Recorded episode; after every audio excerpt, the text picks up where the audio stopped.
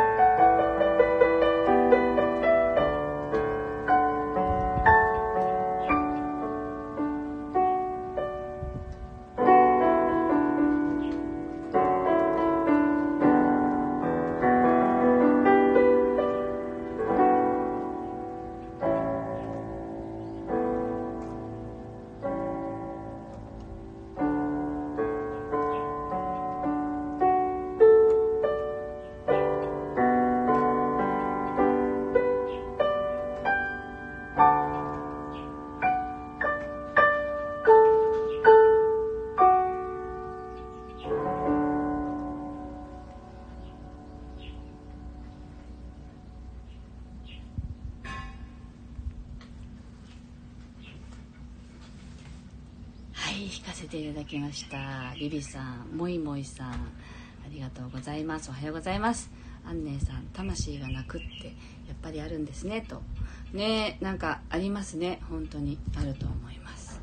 えっと雨ですが気持ちのいい朝ですってもいもいさんがおっしゃってますね。あ雨なんですね。あの沖縄は晴れていますけどなんか風も急に止まりました。さっきまでなんか暴風だったんですけど何だったんだっていう感じですね。面白いですね。アンネさん。はい。本来の自分に戻りな戻りなさいって言われる時ってやっぱりあると思いますと。ね、すいません。なんかもごもごして口が動いてなくて。本当ですね。本来の自分に戻りなさいという合図だったんだろうなと思います。あの時の経験ってね。かこさんからも「いつもニコニコ頑張ってるあかねさん。その道はあなたらしくないですよ」と。休む時間は神様が与えたのかもしれないですね。今のあかねさんが素敵だし再会できてよかったと。ああ嬉しい。ありがとうございます。そうなんですよね。本当に思います。ピアノはねあのお金にならない。こんな言い方でいいんだろうか。あの生きていけないと思ったんであのなんていうのかな。食っていけないと思ってましたからね。音楽で進んだら私は。だから別の道を進んだっていうだけだったので。まあやっぱりピアノに戻ってきた本当に一番のきっかけはその仕事がうまくいかなくなった。心がこうやなんていうのかあのダメになってしまったっていう経験ともう一つはピアノをやめるやめるというか音大に行かないという選択をした時に当時ずっとこう厳しく指導してくださっていたピアノの先生が音大に行くっていうことがピアノを続けるっていう道だと思ったら大間違いですよって私に言ってくれたことがすごく大きくて、あの好きならいつでも戻れるって覚えておきなさいってその先生が言ってくださったんですね。それがなければ思い出さなかったかもしれないしあなんかあ音大に行かなくってもピアノが好きだったら戻ればいいんだっていうのがいつも私の中のこの心の支えのようにあったんですねだから戻れたんだなっていうのもあるしだからね全て一つ一つってもかけがえのない経験なのであのそれがあっての今なんだなって思いながらこんな風にもうすんごい喋りながらピアノも弾かせていただいて非常にありがたいなと思っています。ありがとうございます。はい。アンネさんねそう鳥が歌いだしてねでそういい先生だったんです。本当にその先生に会ったからあの今の私があるという感じです。はい。というわけで今日ねちょっとハプニングがありましたけれどもあのこうやってねもう一回再スタ再スタートしたらまた改めて入ってきてくださった方もたくさんいらっしゃってなんかとても嬉しかったです。ありがとうございます。ではあのね今日雨の地域もあるみたいですけれどもあの気持ちは晴れ晴れといい一日をお過ごしください。ではまた明日お会いしましょう。